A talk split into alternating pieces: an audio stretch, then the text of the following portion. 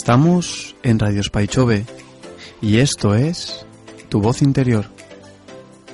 Estamos aquí para iniciar una nueva mirada hacia adentro, una pequeña introspección guiada que nos ayude a entender mejor quiénes somos y qué hacemos aquí.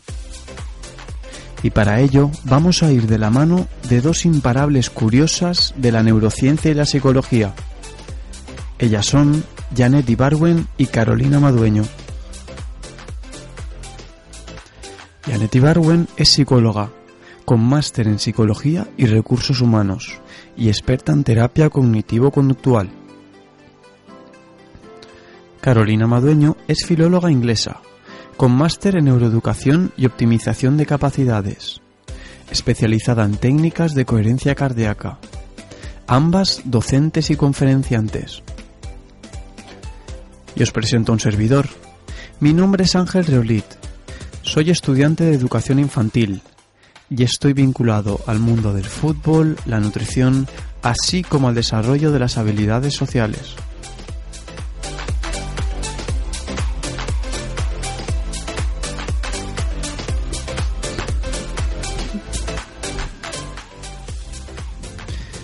Muy buenos días, buenos días Janet, buenos días Carol. ¿Qué tal? Muy buenos días. Buenos días a todos. ¿Qué tal? ¿Cómo habéis pasado esta semana? Eh, bueno, Pasarla la hemos pasado. Bueno, hoy tenemos una invitada muy especial con nosotros que va a empezar a formar parte de nuestro equipo. Ella es Susana. Me gustaría que se presentase. Buenos días, Susana. ¿Qué tal?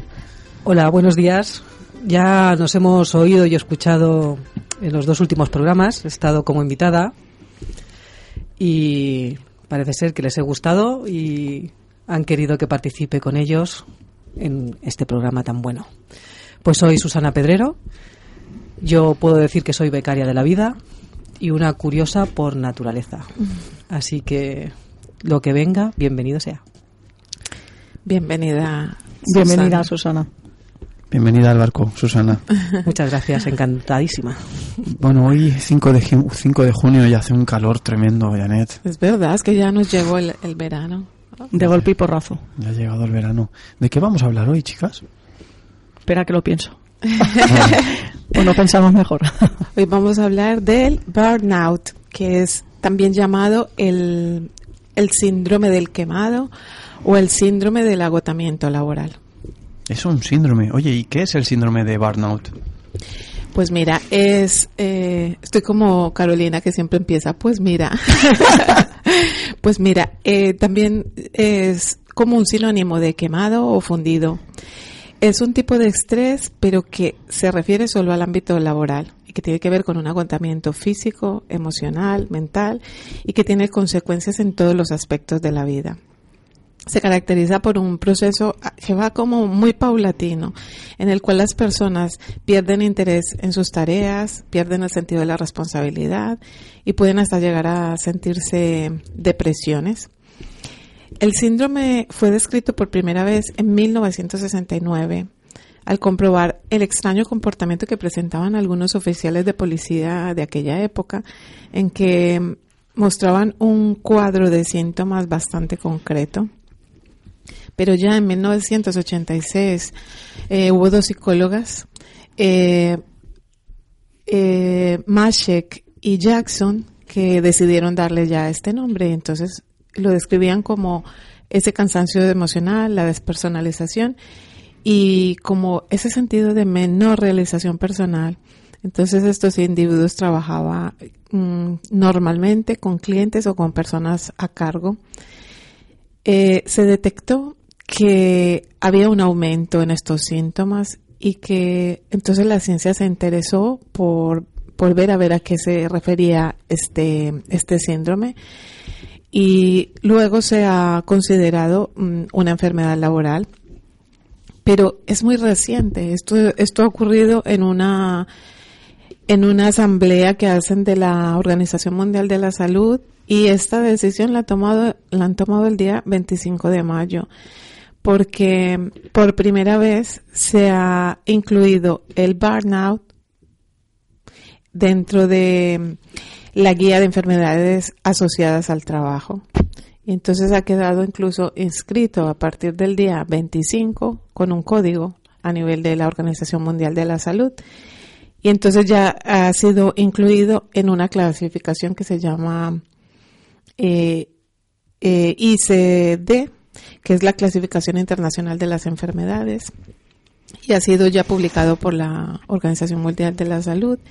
Este síndrome mm, puede afectar todas las áreas de la vida y puede incluir eh, puede estar incluido en todas las experiencias, toca, toca todos los aspectos. Esta, esta asamblea de la Organización Mundial de la Salud se dio del 20, reciente, el mes pasado, del 20 al 28 de, de mayo en Ginebra, en Suiza.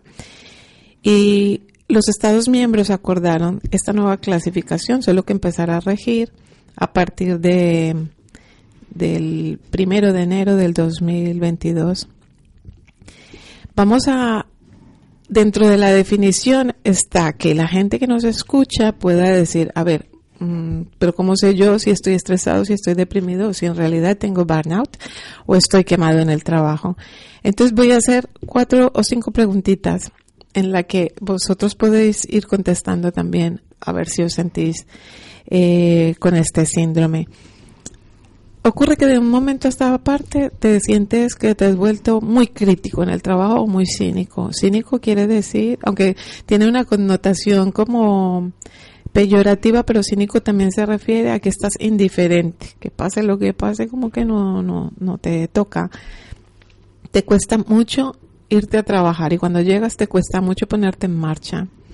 Y te has vuelto más irritable con los compañeros de trabajo, con los clientes y sientes que te falta energía y que no eres tan productivo como antes, que ya no, como que no te motiva lograr ciertos objetivos dentro del trabajo, te sientes desilusionado con respecto al trabajo, estás consumiendo mucha comida, mucho alcohol y los hábitos de sueño han cambiado. Eh, y luego a nivel físico, mayor preocupación, dolores de cabeza o de espalda, dolores musculares, pero justo te das cuenta que estos síntomas se incrementan cuando estás en el ambiente laboral. Así más o menos eh, puedo describir qué es este, este síndrome. Janet, puede pasar al revés también una persona que, que en vez de no querer ir al trabajo solo quiere estar en el trabajo. Bueno, pero sí, pero ya hablaríamos de, por ejemplo, adicción al trabajo. Sí, pero aquí es que le cuesta ir, aquí no quiere estar en el trabajo, le cuesta irse para el trabajo y una vez que logra llegar, ponerse en marcha, es todo un, un lío porque no, no le apetece. Un día podemos hablar de eso, de adicción al trabajo, pero este justamente es que no apetece. Ahora voy a meter yo baza y le quiero hacer una pregunta a Carol. Carol, ¿Qué pasa en nuestro cuerpo con el burnout según la neurología? Empiezo.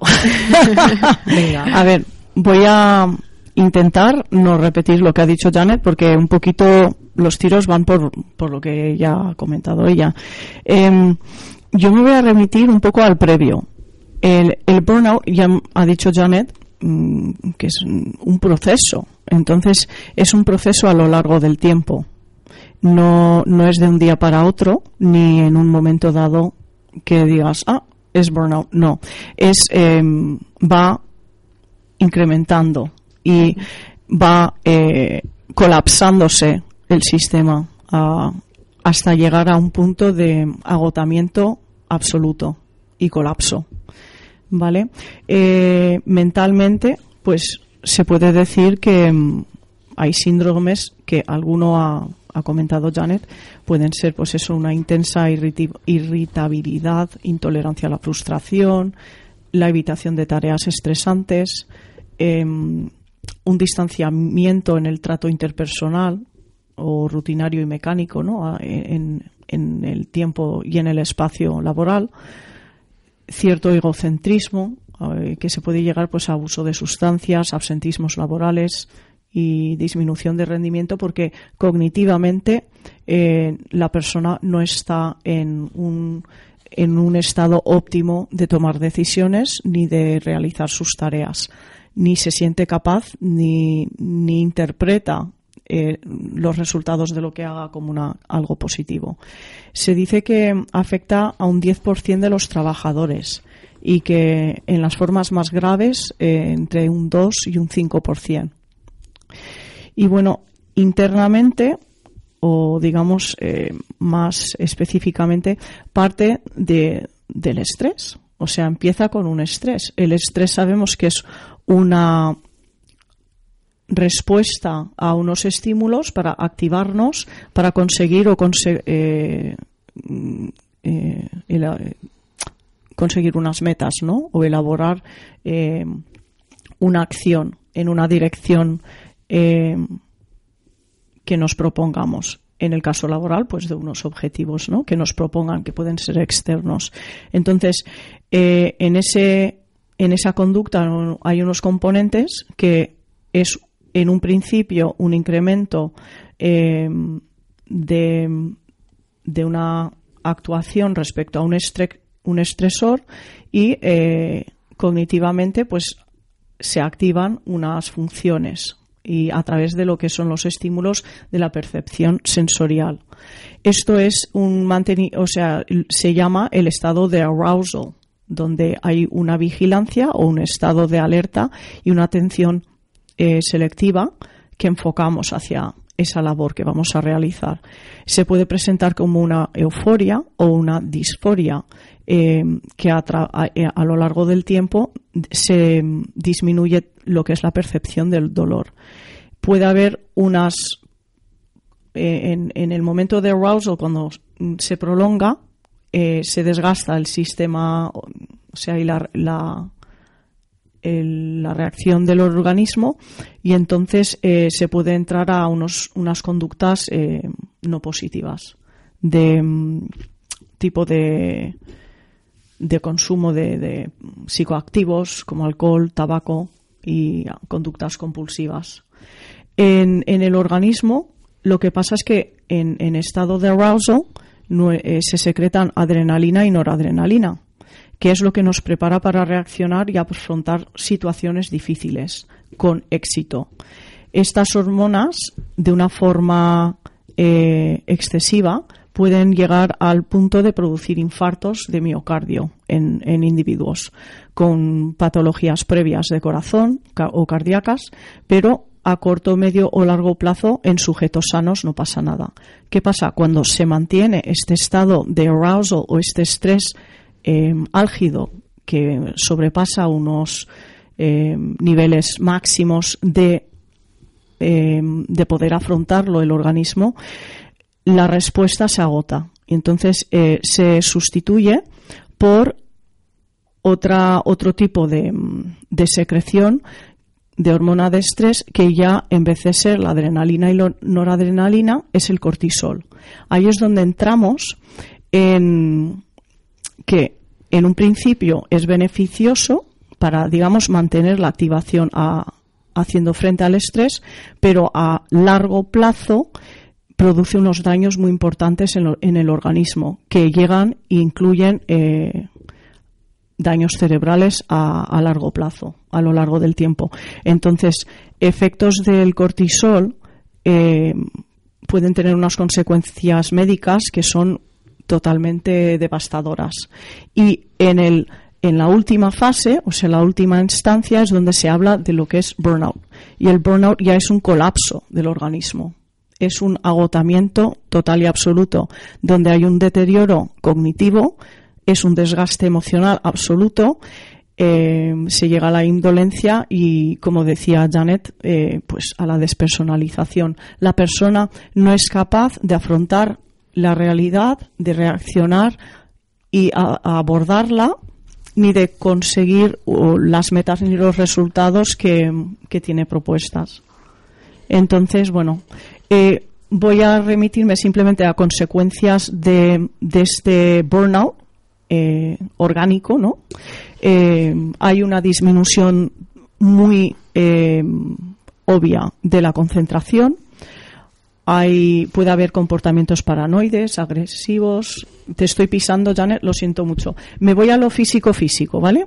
Eh, se producen o se puede producir hipertensión arterial, infartos de miocardio, como hemos dicho, porque la producción del cortisol a largo plazo es nefasto para el cuerpo, contracturas musculares, cefaleas, úlceras gástricas, eczemas, depresión, insomnio. Em, en fin, es un agotamiento. Enérgicamente y eh, en todos los planos es como que la, la, batería o la energía del cuerpo y mental mm, se desgasta y, y se para en seco. Nos quedamos en off. Se agota, ¿no? Sí. De hecho, decías, ¿no? Que esa persona deja de perseguir sus objetivos, sueños, metas, ¿no? Si es que los tiene, ¿no? es que no sabe afrontarlos ya.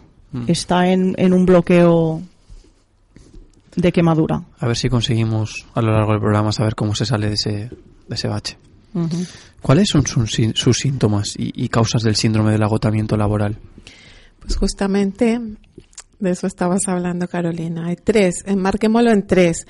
Agotamiento emocional, despersonalización y falta de realización personal, que esto es cuando se hace el diagnóstico de burnout, lo que hace que eh, sea el diagnóstico diferencial, lo que hace que no lo confundamos ni con ansiedad, ni que depresión es la causa final.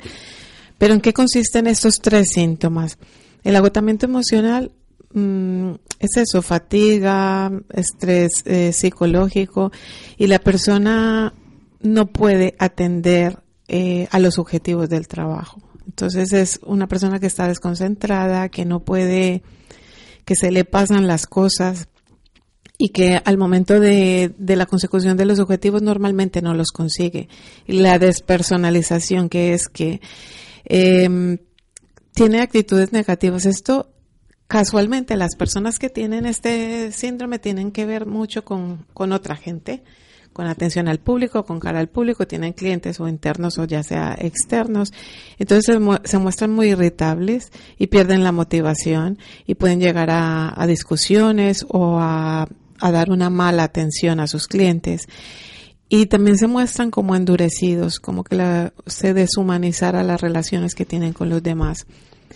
Y la falta de realización personal, pues este síndrome toca directamente la autoestima y hace que la persona se sienta frustrada y que no cumple las expectativas y entonces manifiesta un estrés fisiológico, cognitivo y a nivel del comportamiento.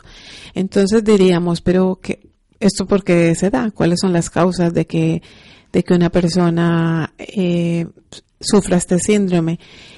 Y una de las causas es la falta de control. Esta persona siente que que no hay nada que ella pueda controlar en su trabajo, ni sus horarios, ni sus objetivos, ni, o sea, otros manejan los hilos de su trabajo y esto puede ser una de las causas. Las expectativas laborales poco claras. La persona no sabe qué se espera de ella a nivel laboral. Una dinámica de trabajo disfuncional porque esté con personas conflictivas o se sienta menospreciado por, ya sea por su jefe o por sus compañeros. Porque haya una diferencia de valores de los que tiene el trabajador con respecto a la empresa. Una persona puede empezar a sentir este síndrome porque se sienta traicionada a sí misma constantemente haciendo cosas que sus valores no le permiten, pero que el trabajo se los exige. Y luego también puede darse por mal ajuste al empleo. Lo que quiere decir que los intereses y las habilidades no van en conjunto, como que te pongan a, tú tienes muchas habilidades en un puesto de trabajo y te ponen a hacer otro, entonces ni te interesa ni sabes hacerlo puede ser algo que contribuye al síndrome. Y los extremos de actividad. Es tan malo tener tantísimo trabajo como tener poco, porque si luego estás ahí y, te sientes que no estás haciendo nada y que estás desocupado y te están pagando por no hacer nada, eso te puede generar tanto estrés como estar desbordado de trabajo y la falta de apoyo social que te sientas aislado y que tu vida personal sea muy empobrecida, que vayas del trabajo a casa y en casa no tampoco tengas relaciones satisfactorias y que el trabajo te cause desequilibrio en la vida laboral. Por ejemplo, que el trabajo te ocupe gran parte de tu tiempo y no te estás dejando tiempo para ti o para tu familia o para tus amigos o para seguir alimentando tus amistades. Y entonces a veces podríamos pensar, pero esto, ¿cómo diferencio si es estrés o tengo el, el síndrome del trabajador quemado?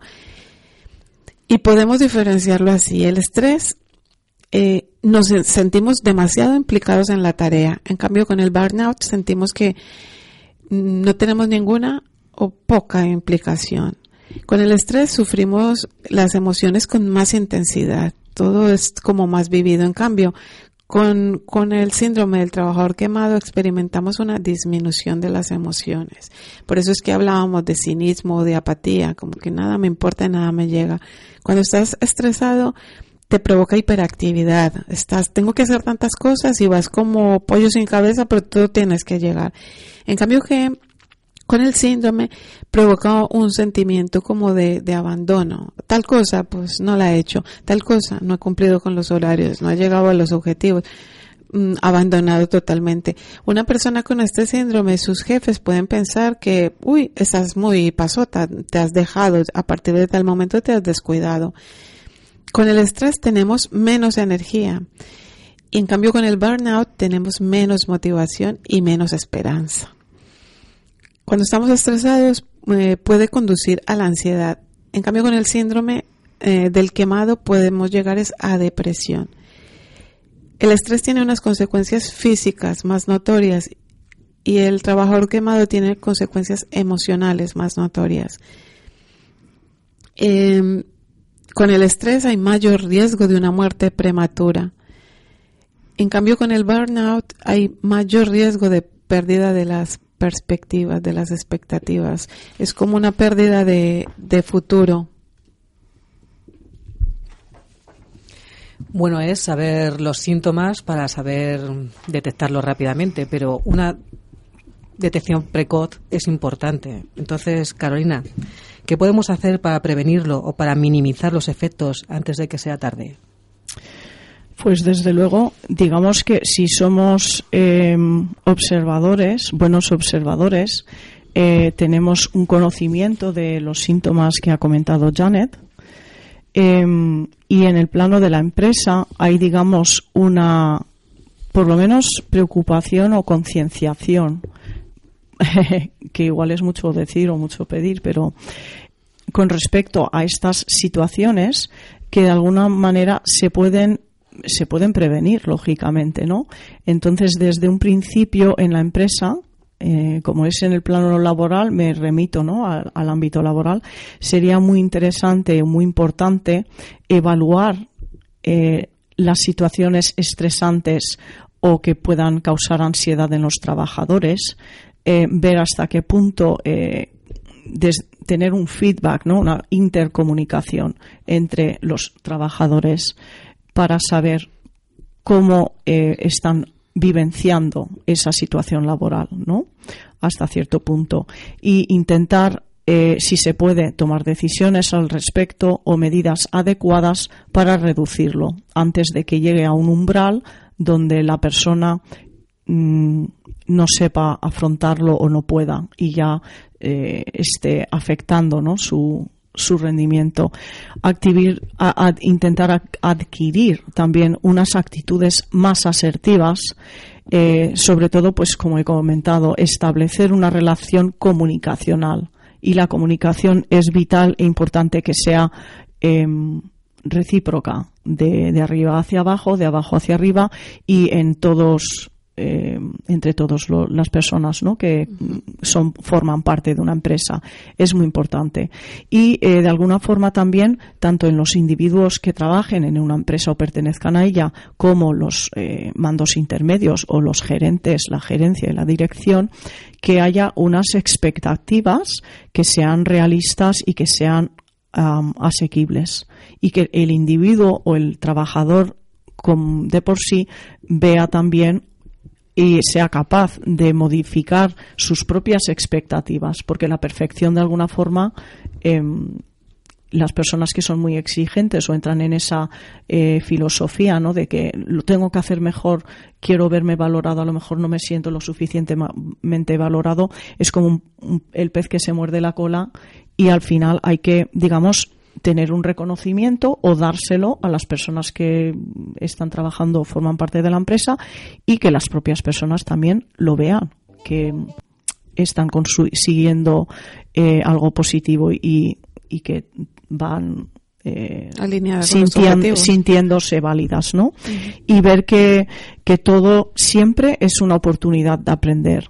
Al fin y al cabo, eh, lo que tenemos es que en los procesos biológicos es una adaptación y es una continua em, dinámica. Es, no es algo lineal, es algo em, que puede ser exponencial también, pero que siempre tiene que haber, digamos, un equilibrio y una armonía. Y eso es lo que tenemos que intentar buscar en todos los planos. Muy bien.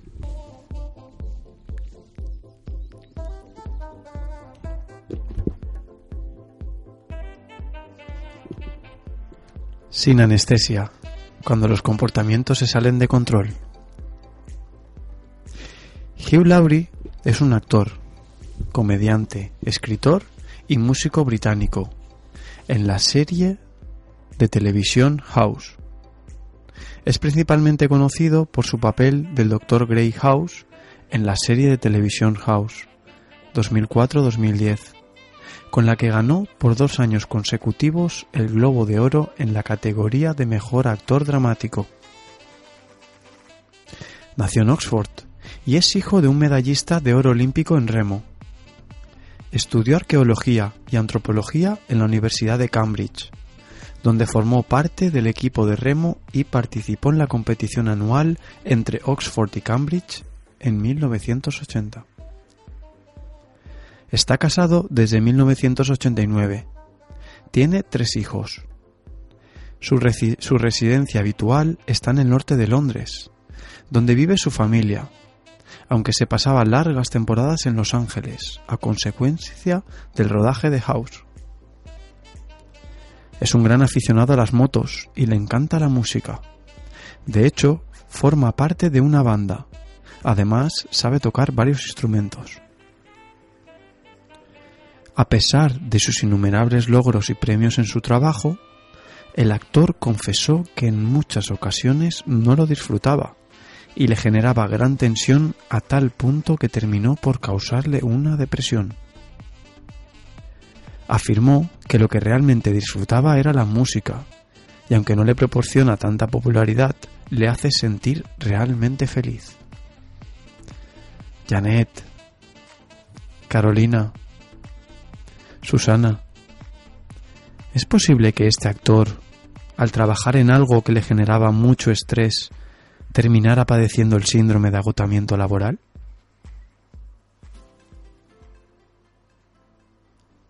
Él como actor, como persona, al igual que el Dr. House, tiene algunas características del personaje. Y por eso tal vez le costaba tanto desconectar, porque él en entrevistas ha dicho, es que no podía deshacerme de House, mm, porque me parezco muchísimo a él. Entonces él lo que asocia con su personalidad dice que él es también sarcástico, que tiene un sentido del humor así como bastante crudo y que eh, hay- hay- tiene muchas cosas que le apasionan, por ejemplo, el jazz, el boxeo, las motos, como decías Ángel, el, el piano, e incluso escribir. De hecho, ya tiene varias novelas importantes que ha escrito. Y, y justo donde más éxito ha tenido es en el, en el trabajo que lo quemó, que es el, el de actor. Y es lo que más le da reconocimiento, pero es algo que por lo que sea, tal vez por este personaje tener tantísimo impacto y parecerse a él y no poder irse a casa y desligarse de su personaje fue lo que hizo que él se sintiera quemado. Y entonces a él se le ven algunos síntomas de, del burnout, como por ejemplo el cinismo. Y entonces eh, él dice, yo, yo, eh, le preguntaron que si él se parecía a House en la forma de relacionarse con los compañeros de trabajo. Él dice, no, si yo soy muy simpático, pero creo que ellos no opinan lo mismo. Como ese mismo sentido como crítico y, y brusco para tratar a las personas. Y él sinti- eh, en alguna entrevista él comentaba que la monotonía lo, lo cogió y, y lo, y lo embriagó, como que sentía que, que no desconectaba, que era house en casa y house en, en el trabajo. Y, y otra cosa que cuando él le preguntaron, ¿y cómo llevas lo de la depresión? Y él dijo, pues como lo llevaría cualquiera, pues mal, porque, porque sentirse deprimido es bastante desagradable. Lo que sí hago es ir al, a, voy donde mi psicóloga y trato de controlarla todo lo que puedo. Soy como todo mundo que se deprime, tengo unos días buenos, otros días malos, y a veces llega y, y, me ataca y me deja desalentado. Y a veces eh, dijo, pues me ha tocado ahora pasar de médico a paciente. Y, él en una entrevista dijo, es que no puedo desconectar. House es es mi personaje, pero también soy yo. Tanto que he tenido que recurrir a ayuda psicológica. Entonces creo que eso es lo que lo sostiene y que a veces como él mismo lo dice, es como una mala visita que viene y se va. Y a veces no te puedes deshacer de ello, pero por lo menos está colocando medios para, para poder hacerlo. Y cuando decides hacer algo que no te hace vibrar, que no te satisface, que no te llena, puedes entrar incluso a desilusionarte, a, incluso padecer este, este, este síndrome. Y lo que él hizo fue optar, no soy tan famoso como cantante, como músico, pero es lo que me apasiona y, le ayudó a recuperarse del, del síndrome.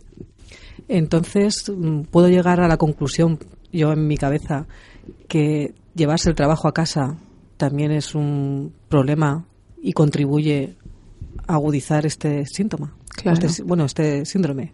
Claro. Hay, hay, que saber desconectar. Dejarlo, una vez sales a la puerta de tu trabajo, dejarlo dentro del local donde trabajas o la oficina o lo que sea y hacer limpieza, sanear. Muy bien. Antes de llegar a casa, un paseo, eh, ir andando. Eh, eso de tener el trabajo cerca a veces es rentable y a veces no. no lo sé. Es la idea que, que me ha venido conforme te estaba escuchando. Sí, yo creo, claro, es que como el personaje se parece tanto a él, no podía quitárselo de encima. Y llegaba a casa y seguía siendo el Doctor House. Problema quizá cuando hay emociones, ¿no? De por medio. A mí me pasa ahora con educación infantil, que estoy haciendo prácticas, y los nenes que hay en el cole, que al principio le coges tanto apego y tanto cariño que llegas a casa y yo a veces le escribo hasta las madres de los niños a ver cómo están los niños. Y yo digo, a ver Ángel, tienes que separar tu vida personal de tu vida profesional, porque un profesor no hace eso. Pero es difícil, porque cuando hay tanto sentimiento por medio y tú formas parte, ¿cómo diferencias esa vida personal de esa profesional? A veces es complicado no llevarse el trabajo a casa, pero se debe hacer, evidentemente. O incluso llegar el caso de gente que llega a casa y te habla del trabajo y sigue hablando del trabajo y contigo solo habla de trabajo y yo creo que, eso también contribuye a, a ser una rueda de, de roedor cuando los roedores se meten en estas ruedas y van corriendo para desgastar y no salen, mm, yo me veo así eh, en algunos momentos y a lo mejor tendría que descansar. Sí, pero como tú decías, a veces no es fácil desconectar, pues hay, hay que buscar métodos de desconexión. Pues quedo con tal amigo, me voy caminando a casa, salgo y hago un poco de deporte, mm, me apunto a clases de baile, pues mm, puede que por sí solo no pueda desconectar, pero es probable que cuando esté con mis compañeros de baile, nos estemos riendo, estemos bailando, aprendiendo los pasos, no se me venga tanto el problema de... Entonces busco una válvula para poder desconectar. Carol, ¿y a nivel físico? Hombre, a ver, he comentado antes, ¿no? Que los procesos biológicos son muy complejos y no son lineales eh, digamos que toda nuestra nuestra vida y todo lo que somos como seres vivos eh, está es una dinámica y un cambio en, a cada segundo, ¿no? Y hay unos sistemas de control que nos rigen en, biológicamente, ¿no? Entre ellos eh, están los sistemas de control neural hormonal, mecánicos, a nivel central y local, ¿no? que incluyen lo que es todo el sistema nervioso y, como alguna vez hemos comentado, lo que conecta eh, los estímulos del exterior con eh, la parte interior de todo nuestro funcionamiento interno y nuestra cognición, que es la interpretación de esos estímulos externos. E y los propios nuestros también, ¿no? Como personas, como individuos. Entonces, estas, en conjunto, estas dinámicas y estas interconexiones fisiológicas, psicológicas de estos sistemas regulatorios nunca descansan. eh, y desde luego no están estáticos. Pero ¿qué pasa? Nosotros como, como personas que somos sí que necesitamos y fisiológicamente, mentalmente, emocionalmente, unos momentos de, de tranquilidad, de pausa, de silencio, de, de, estar, pero no de estar haciendo, ni de estar pensando, ni de estar sin parar, porque el cuerpo necesita recargarse, la mente también, y, y nosotros en todos los ámbitos de nuestra vida. Este hombre, Hugh Laurie, eh, como bien estamos diciendo, actor, escritor, músico, cómico, eh, en fin, una persona polifacética, polivalente, imparable, por muy Superman que sea, o por mucho que mientras que esté motivado, esté haciendo y esté haciendo, pues eh, le ha pasado, ¿no? En el, en el plano de burnout, como no sé si habéis eh, oído alguna vez el cuento de la rana que se hirvió a fuego lento. Mm. Ah, sí. Que cuando está en el agua, eh, la temperatura del agua de momento es normal, pues no pasa nada, sigue nadando tranquilamente, plácidamente, todo está bien y poco a poco hay un fuego debajo de ese agua que empieza la temperatura a subir, a subir y a subir. Y la rana se va habituando poco a poco a esa temperatura cada vez más caliente, ¿no? Y a las personas nos pasa lo mismo. A Hugh Laurie le pasó lo mismo. Mientras que va soportando la temperatura que va subiendo, el ritmo y el estrés o los estresores y los estímulos XXX, mientras que la fisiología del cuerpo lo va aguantando, pues bueno, pero cuando llega al punto que ya está hirviendo, ha pasado el umbral de lo soportable, pues al final eh, hay un colapso y un stop absoluto, porque biológicamente el cuerpo y el organismo no da más de sí. Entonces, eh, ojalá que aprendamos o que por lo menos intentemos darnos cuenta para que no lleguemos a ser la rana que hierve a fuego lento. Y cuando queramos salir del agua ya estemos servidos. Entonces no es ninguna tontería que los informativos lo anunciaban como algo, fíjate qué original, el que hay empresas que paran para hacer una meditación. Desde luego. Incluso en, como también creo que lo comentamos alguna vez, en las empresas orientales o asiáticas, eh, puede ser mental, un parón de mindfulness, por ejemplo, como dice Susana, o puede ser una activación física para desconectar un poquito la actividad cognitiva si es un trabajo muy mental que se realiza. O sea, cinco minutos de me estiro un poquito, me levanto de la silla, em, aflojo los brazos, muevo las piernas y esas cositas es cambiar la atención y el enfoque para también ralentizar. Eh, no podemos estar enfocados al 100%, trabajando al 200% o mentalmente queriendo conseguir resultados siempre, porque tampoco la vida es eso. Es un proceso, pero hay que pararse y disfrutar del proceso, no solo de los resultados y de las metas. No todos son resultados y metas. Así es. Muy de acuerdo. Si no te pierdes el camino. o te hierves.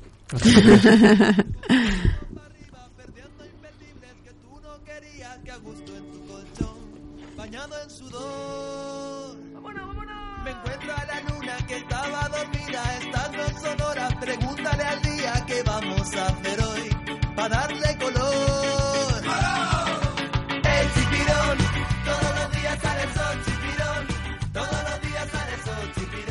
Todos los días sale el sol. Tips y sugerencias para sentirse bien. Janet. ¿Quién empieza? Tú, Jaro. Pito, pito, gorgorito. Me tocó a mí. Yo me voy a barriendo para casa. Muchas veces hemos hablado y creo que, bueno, no, no viene mal volver a repetirlo aunque quede un poco repetitivo, ¿no? Valga la redundancia y me vais a perdonar. Las emociones son sumamente importantes en nuestra vida como personas, como individuos, como seres humanos que somos. Es, se ha visto y se sabe que las emociones positivas, el aprendizaje efectivo de una autorregulación emocional, prolonga significativamente la salud, incluso puede reducir eh, una muerte prematura. Entonces, es fundamental que esas emociones aprendamos a manejarlas y gestionarlas, pese o ocurra lo que ocurra en nuestro exterior.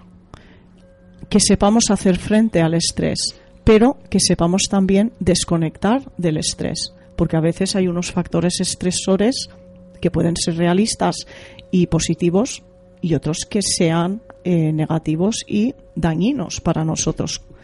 Entonces, los sentimientos de ansiedad, irritación, frustración y falta de control o impotencia eh, que experimentamos cuando decimos que, estamos eh, estresados en una situación dada, tenemos que saber eh, pararlo en algún momento y es una cosa interna nuestra, porque al final somos nosotros los que decidimos y los que actuamos o no actuamos. Entonces es saber y aprender a poner el freno y decir hasta aquí he llegado, este es mi límite.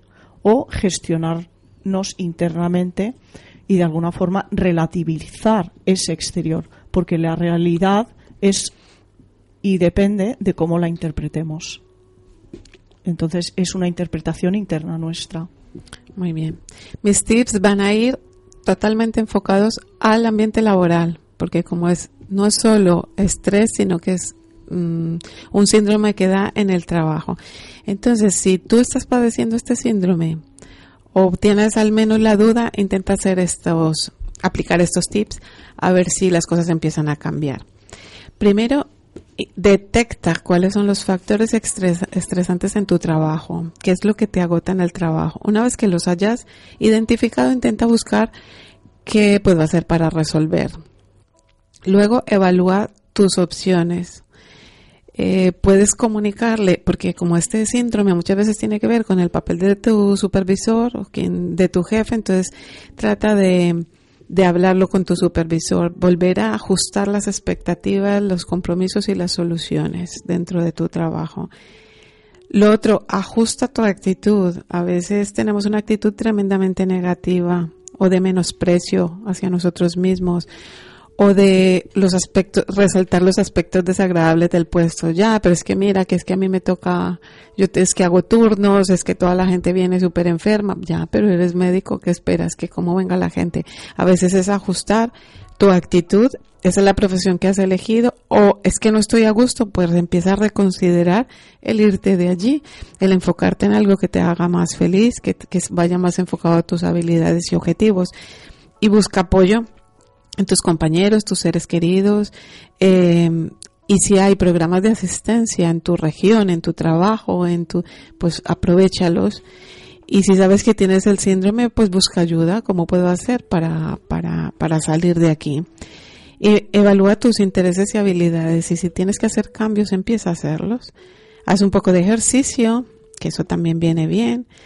Y, y ten la mente más abierta hallar soluciones. Yo le preguntaba a un a un amigo que tuve que sufrió este síndrome y le, decía, ¿tú cómo, qué cosas hacías para, para superarlo? Porque ya lo has superado. Y me dijo que una de las cosas que hacía era jugar y ver caricaturas. Y yo le decía, ¿y esto para qué? Y me decía, pues porque recuerdo cuando era niño que me divertía tanto y quería volver como a tener esa sensación y fue parte de, su terapia para salir de allí.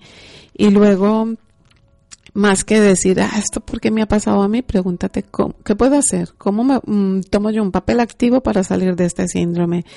Y, y te acuerdas que alguna vez hicimos un programa sobre los hábitos y que los hábitos a veces ayudan a que nuestra actitud también cambie, pues empieza a, incorporar hábitos saludables. Eh, Susana tiene un hábito que me encanta, que hace todos los días, y es el hábito del agradecimiento. El decir gracias por esto, gracias por esto, y aún las cosas negativas, ella lo convierte en algo positivo porque le enseña. Entonces empieza a incorporar hábitos que te ayuden a cambiar tu actitud frente al trabajo. Y otra cosa que también ayuda es modificar el espacio físico. Si tengo un, sitio de trabajo muy desagradable, pues mira, voy a, a, poner un poquito de color, voy a traer una fotografía de de mis niños que me recuerdan siempre que me esperan en casa, la alegría que me dan, de mi perro, de voy a poner un poco de color, voy a traerme una planta, intentar modificar porque a veces el espacio físico también influye en que nuestra actitud en el trabajo sea distinta. Eh, recibir a este jefe que no me lo aguanto, pero bueno, voy a intentar recibirlo con una sonrisa, darle un buen saludo, eh, decirle que me ha agradado tal cosa que ha hecho o que me ha dado las instrucciones tan claras que pude llegar al objetivo. Y empieza a hacer pequeñas modificaciones y al final eh, cambiará. Pero si has llegado al punto de la depresión, consulta porque no es que estés harto del trabajo, es que tienes un síndrome y que al final tanto acumular te va a llevar a la depresión. Entonces antes de que eso ocurra, pues es mejor prevenir que evitar.